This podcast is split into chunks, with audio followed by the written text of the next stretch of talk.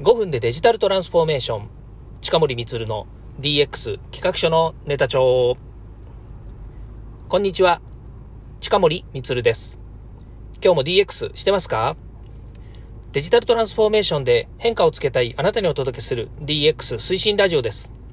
AI、IoT 生産性向上新規ビジネスひらめきアイディア社会課題解決など手軽に使えるネタ帳として公開しています。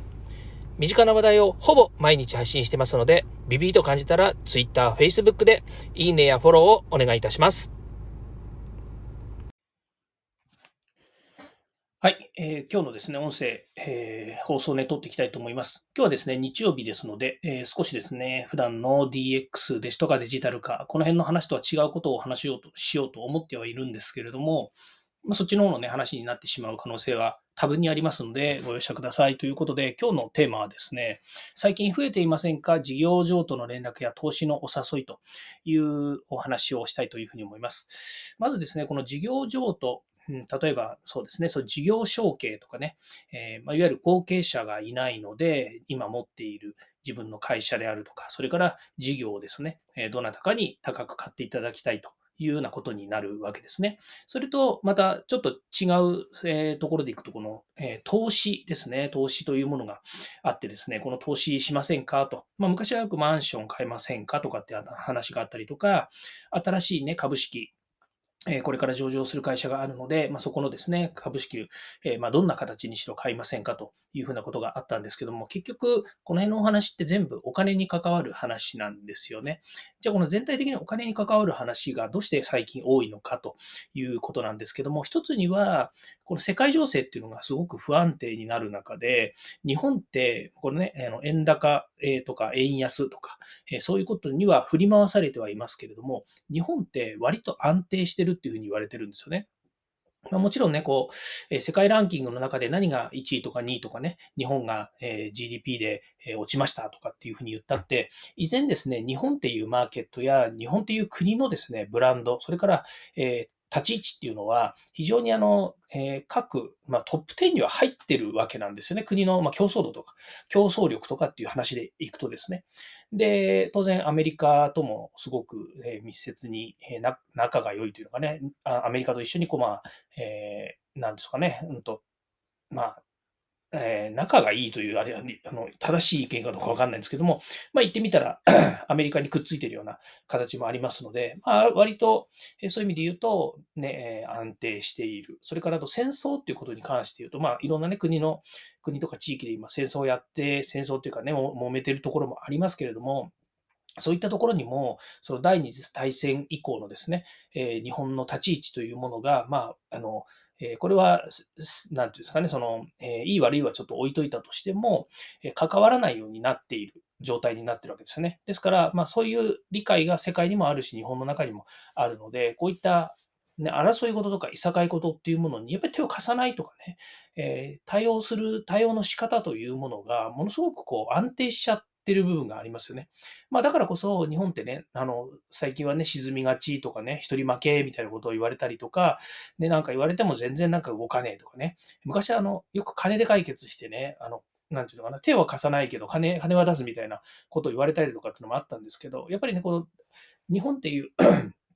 これまでのね、まあ、この何百年かわかりませんけれども、そういった中で、この立ち位置をね、どういうふうに作っていったかっていうね、昨日も放送でちょっと言ったかもしれないですけど、その自分を構成する考え方とかオリジナリティを持つというふうなことで言えば、日本ってとても世界の中では、えっ、ー、と、まあ、変わった国でもあるし、え、信頼を置いてもらってる国でもあるし、え、魅力のある国というふうに見られてる部分もありますしね。あの、海外でね、やっぱりこう、どこに旅行行きたいですかとか、どこ行ってみたいですかっていうところの一つにやっぱり日本っていうのに出てくるっていうことは、日本はそれだけやっぱり安心安全が守られている、作られているっていうふうに見てもいいのかなというふうに思うんですよね。あの、言葉のね、ことで言えば、日本人って本当に日本語を喋っていて、日本語は他の国の言語とも全く違うし、で、日本がね、1億2000万人ぐらいいるとはいえどもですよ。1億2000万人っていう、まあ、いわゆる、えー、なんでしょうね、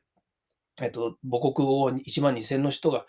話してですよ。で、そこに1億2000万の人が話して、そこに外国人何何十億って外国人の人が日本がね、行ってみたいとかって言っていてね、その他の人たちは日本語喋んないわけですからね。まあ、基本英語か、えー、まあ、いわゆるスペイン語か、スパニッシュかっていうようなところが多いっていうのもまあね、あるわけだし、で、日本に来てる国の、えー、まあランキングの上の方でいくと中国とか韓国とかっていうのも日本に来てるんだけども、日本語喋るわけでもないですよね。まあ、日本が好きで、日本な、例えばアニメとかね、好きで、えー、日本語学びましたっていう人はいると思います。それは逆に言うと私たちが英語学んでますって言ってるのと、まあ同じようなあのパターンかもしれないし、まあそういうことで言えばですね、日本っていうのは、まああの、とてもいい国なんですよね。安定してる国なんでしょうょう。その中で、じゃあなぜ今その事業譲渡であるとかね、それから、え、投資っていうものが、また、え、結構ね、こう、お誘いが多いのかと。ね、メールが来たりとか、ね、郵便物が来たりとかって結構来るんですよね。うちの会社、それから個人、私個人に対しても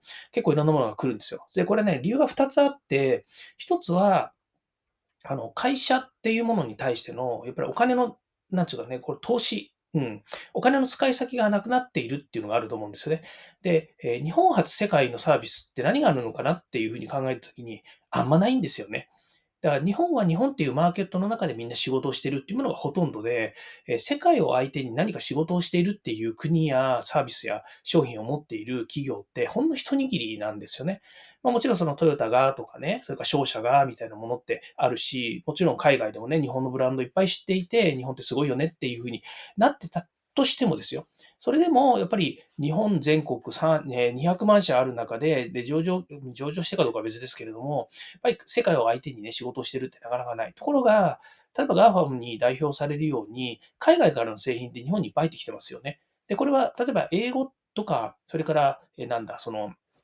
まあ、スパニッシュの方はね、なかなかないと思うんですけど、ほぼ英語圏のサービス、例えばインターネットサービスなんていうのはもう、あの、国と地域なんて全く関係なく、全世界どこでもサービスっていうのが受けられるようになる。基本的にはですよ。インターネット上ですからね。だら日本だって、本当は日本初世界で行こうと思ったらね、全部英語にして最初からリリースすれば、日本初世界っていうのはできる可能性はあるわけなんだけれども、やっぱりそれはそこでね、文化の違いとか、それから元々の考え方の違いみたいなところがあって、じゃあ例えば私がね、英語でいきなり、じゃあサイト作ってね、商品作って出しましょうって言ったとしても、それをやっぱり広報できるだけのあの、体制は整っていないし、あの、英語のね、えー、サービスっていうものをいきなり世界でやろうとしても、やっぱりそれはね、売り先がちょっとね、わかんないみたいなところが出てきてしまうわけですよね。なので、越境っていう、昔よく言ってた越境 EC とかって言われてるように、日本からね、えー、どっか違う国に行こうとした場合には、例えば日本から、えー、そうですね、まず最初に韓国とか、ベトナムとか、えそれからね、ヨーロッパにするとかっていうふうに、まあ、ターゲットを決めてですね、そこに向けてのやっぱりマーケティングなり、え施策ってものを打ってきたっていうのがあるわけですよね。で、そういうように、日本っていう国がお金を持っている、ね、世界でも競争力が高いと言っている日本の中で、お金がダブついているっていうのが一つあるというふうに思います。で、もう一つが、これはちょっとね、あの、えっ、と、マイナス面の話にちょっとなっちゃうかもしれないんですけれども、やっぱりね、情報漏洩の問題があるわけですよね。あの、話がまたちょっとずれちゃうんですけれども、日本ってとてもそのセキュリティがざるっていうふうに言われてるんですよね。で昔からそのセキュリティ、日本で、日本の中でいうセキュリティっていうのは、投資ではなくてコストだというふうに取られて、捉えているので、何か起こったこと、怒ってからじゃないと日本ってやらないんですよね。それさっき言ったちょっと戦争とかね、ああいうのにもちょっとあの関連してくるのかもしれない。これは僕の勝手な推測ですけども、関連するかもしれないんだけども、基本的に日本って性善主義なんですよね。性善説の、えー、性善説が根強くある国民性というふうに言った方がいいのかもしれないんですけども、なんかね、あの悪いことっていうのは、あの起こりようがないとか、起こらないっていうのが前提で、なんか物事組み立たってるんですよね。だから仕事なんかもそうなんですよ。で、えっ、ー、と、海外に行くとね、やっぱり訴訟だとか、その、いわゆるなんか、問題が起こるっていうことを前提にリスクというふうに考えているんですけど、日本の中でリスク前提でみたいな仕事の仕方ってほぼみんな考えてないですよね。リスクっていうのは何かことが起こって、えー、問題になったりとか、まあ、例えば飲食で、えー、なんですかね、その、えっ、ー、と、何かね、えー、うん、そうですね。飲食をしたときに、なんか食当たりとかね、そういったものが起こったっていうような時に、えー、それを、まあ、リスクというふうに捉える。だからその結果、結果何か訴訟があったりとか、え問題があったりとかっていうことで、え対処、まあ、なんですか、対処というのには、え処罰をされるっていうようなことに対してリスクというふうに言ってるんだって。最初から、例えば、えそのために保険をかけるだとか、そうならないような、なんでしょうね、その品質管理をするとかっていうのは、もちろん、それぞれ皆さんね、あの、しないわけではなくてしてるんだけれども、でも、結局、日本人が考えるリスクとか、セキュリティっていうものに関しては、後手に回ってるっていうものが非常に多いというふうに私は考えています。まあ、その中で、えー、今ね、うちに、例えば僕の自宅とかね、それから会社とかっていうのに、いろいろ情報がね、こう、あの、郵便物とか送られてくるとか、メールが送られてくるっていうのは何かっていうと、やっぱりどっかしらから漏れてるんですよね。私の情報がね。まあ、メールアドレスもそうですし、メールアドレスですね、あれば、みんなタダで送れますからね。まあ、タダっつったって、あの、メール、メールサーバー代とかね、その、誰かが送るからっていう手続きのことを考えればね、もういろいろやるんでしょうけれども、でも、そういう送るね、例えば、えメール配信システムだったりとか、そういったものっていうのも各社ね、借りれば使えるわけじゃないですか。で、そういったものをね、やっぱりうまくそのインターネット社会において活用すれば、えいろんなことができるわけですよね。で、郵便に関して言ったって、私のね、あの会社の住所とか自宅の住所とかっていうのをね、いろいろ公開はされてるわけですよ。どこから漏れてるなんかなんて、私たちにはわからないわけですよね。昔ね、あの NTT から、NTT 関係から来た郵送物には、えー、番号がねの、管理番号が載っていて、そこにね、連絡をすると、どういうところから、どういう経路で、えー、私に連絡が来たかっていうのをね、やっぱりトレーサビリティみたいなのを持ってて、教えてくれたりとかっていうのも昔ありましたけど、もうね、最近はそういうのを教えることさえもコンプライアンスみたいなものでね、伝えないみたいなものがあるっていうふうに言われてるので、まあそうなってくるとね、本当にもう、なんかあの、なんていうか、情報っていうかなんかな、インターネットとかね、人に渡した情報っていうのはもうザルなんだろうなと。ザル？違うな。えー、もうね、あの、考えてもしょうがないよなと。いずれどっかで漏れるんだよなって思わざるを得ないような状態なわけですよね。まあそう考えたときに、このね、あの今言った二つの、えー、お話、そのいわゆるお金の面と、それから、えー、それを、それがね、どういうふうに、その、うち、あの、うちの方にね、こういう郵便物とかメールとかが来るのかなとかっていうところでいう二つの考え方からすると、まあこれで、ね、今後ますます増えてくるんじゃないのかなというふうに思うんですよね。で、えーもう一つ、その事業譲渡とか M&A とか事業承継とか、それから、え、こういったお話って、え、これ少子化っていう問題もありますよね。つまり、あの、農家さんなんかにしてもよくね、こう聞かれるのが、やっぱりね、えー、なんですかね、農家で仕事をして、まあ、稼ぐとかね、えー、やるよりも、その、子供たちはね、一般、普通、普通のなんですかね、サービス事業をやってる会社に就職するとか、例えば、えー、田舎だったらね、東京の会社に就職した方が、やっぱり子供たちの安定とかね、将来のためになるからっていうことで、えー、農家のね、お家の継ぎ手がありませんと。ね、で、日本もね、それでは問題だよねということで、海外80万人でしたっけ ?80 万人構想っていうのがあって、海外の人材をね、日本に連れてきて、日本で働いてもらうって言ってるんだけれども、これもね、なんかね、あの、うまくいけばいいよな、なんて当初は思ってたんだけれども、結局やってみるとなかなか難しいっていう問題があるわけですよね。当然ですけど、海外の人たちだって国にね、ご家族がいたりとか、お父さんお母さんいたりとかね、えー、そういう親戚がいたりとかっていうことがあるので、日本に出稼ぎに来ますっていう状態で日本に連れてきたところで、やっぱりその人たちにもね、だから日本人が、例えば海外のね、どっかの国、例えばアメリカでもいいですよ。アメリカにね、一回その少子化で大変だからっつってね、日本が向こうに出稼ぎに行って、で、向こうで稼いでお金持ってくるのはまだいいかもしれないけれども、そのままずっとね、アメリカに移住しますかって言われたら、なかなか難しいですよね。もちろんだからアメリカで学んだことや事業したことをね、日本でまたそれをね、持って帰ってきて、仕事にね、自分の仕事にしますとか、それから向こうのフランチャイズで日本でやらせてもらいますとかね、日本支社作りますとかっていうふうに、もしなるんだったら、これはね、あの、まあ、渡りに船とは言わないですけれども、その、いいご縁があったよね、というふうになるかもしれませんけども、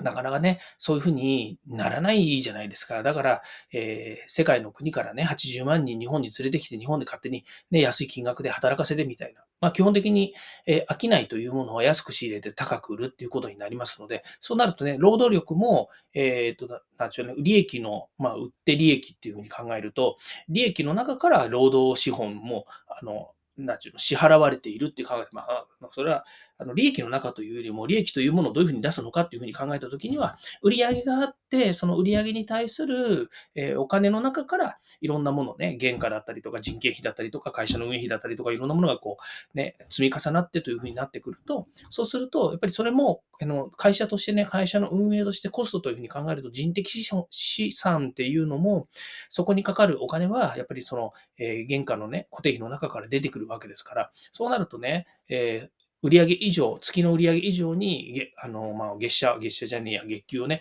払えないというふうになると、まあ、さっきの話に戻ると、えっ、ー、と、外国資本、外国人的資本をね、日本に持ってきてとかっていうふうに言ってたところでね、やっぱり、うん、あの安く働いてもらいますっていうふうになっちゃうわけじゃないですか。まあ、そうするとね、日本にせっかく来て、働いて、出稼ぎで、えー、お金を持って帰りますって言ったとて、えー、それがね、やっぱり魅力ないよねと。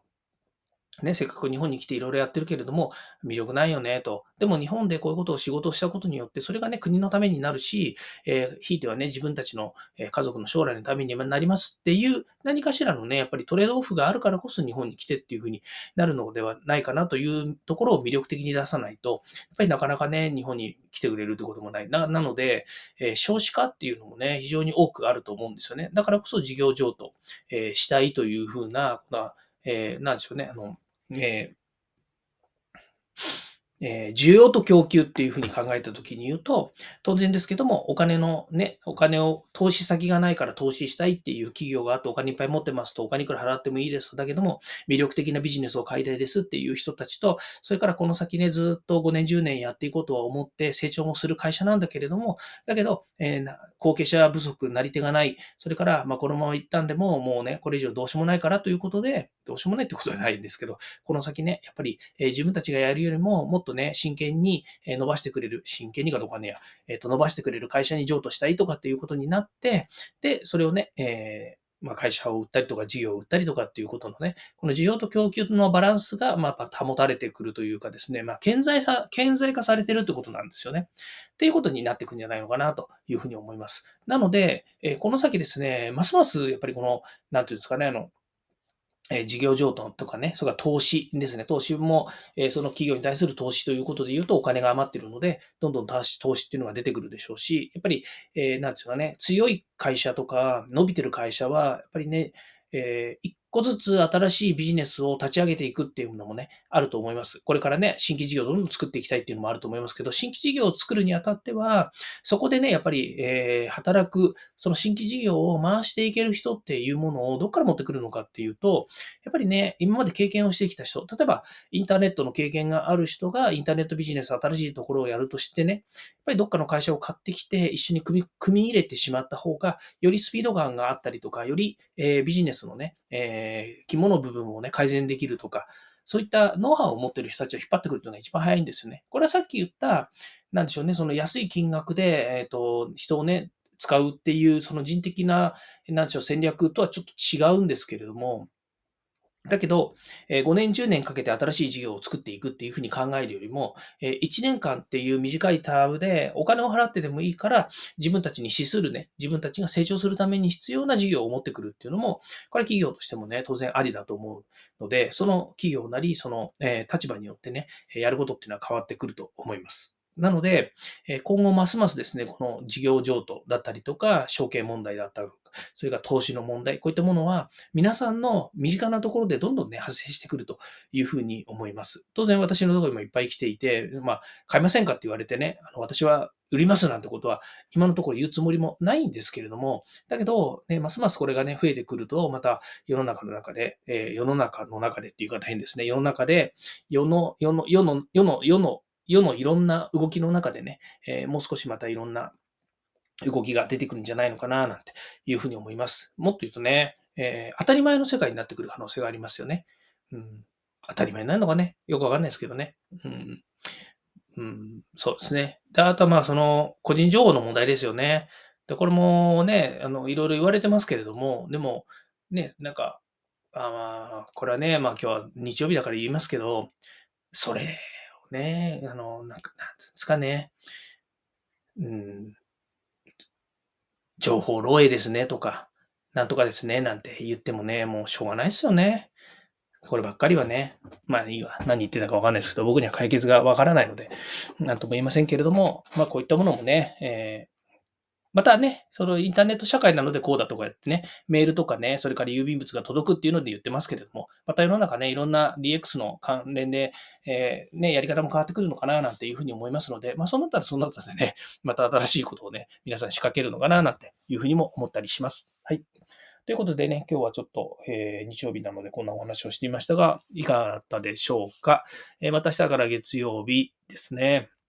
あの、どんどんね、あの寒くなっていくっていうとこでね、ここ2日間ぐらいでね、急激に下がってますよね。えー、先週あたりはね、24、5度とかって言ってたんですけど、今日もう12度ですね。ですから、気温としては半分ですよ。半分っていう言い方いいのかね。24度から12度まで下がってるんだから、まあ半分なんですけどね。こんなね、寒さの中で、えー、震えながらですね、えー、子供の、子供の下に、えっ、ー、と、ワンちゃんのちょっとさっきお散歩に行ってきたりもしてるんですけれども、ね、だんだん本当に寒くなっていって、ね、本当だったら、ね、雪が降るなんて言ったら0度とかっていう風になるので、毎年ね、雪も降ってるわけですから、またこれからね、どんどん寒くなっていって、えー、1度台、1度台っていうんですかね、1桁台になって、えー、0度前後というとこまでまた寒くなっていくのかな、温暖化だって言ってますけどね、過ごしやすい気候っていうのはどこにあるんでしょうね。